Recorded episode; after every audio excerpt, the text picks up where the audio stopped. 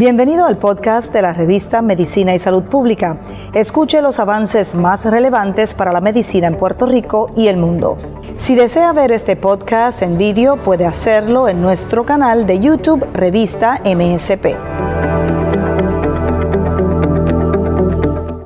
Saludos, mi nombre es Luis Penche. Este es un boletín especial de Medicina y Salud Pública, su revista informativa sobre temas de salud.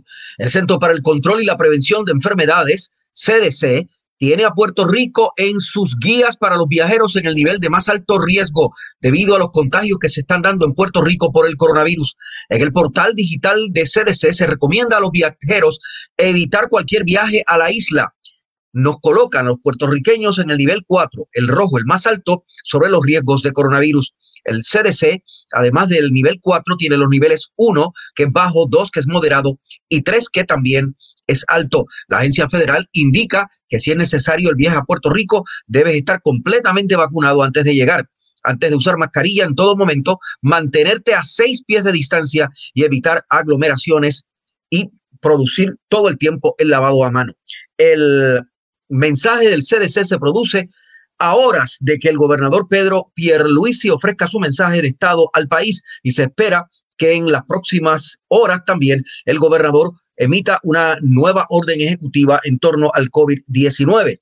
De hecho, líderes científicos, asesores del gobernador en el campo científico, su comité asesor científico y el propio secretario de salud han adelantado que la recomendación será aumentar las medidas restrictivas en torno al COVID-19 en la próxima orden ejecutiva del país. Esto ocurre mientras también otros expertos han anticipado un problema de contagio exponencial en hospitales como el eh, Hospital de San Juan Auxilio Mutuo. Y hoy sigue aumentando el número de hospitalizaciones por COVID-19.